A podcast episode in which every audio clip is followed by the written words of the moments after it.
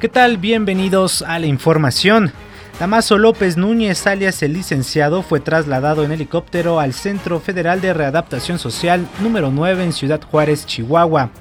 En menos de un mes, el ayuntamiento de Reynosa, en Tamaulipas, decretó nuevamente una alerta roja en el municipio por los diversos enfrentamientos armados registrados luego del abatimiento de Juan Manuel Loíza Salinas, alias el comandante Toro, quien fuera líder del cártel del Golfo.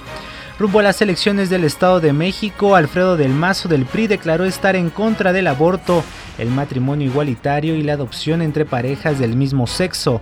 Delfina Gómez de Morena visitó Ixtapaluca. A Josefina Vázquez Mota le roban una camioneta de su campaña en Coacalco.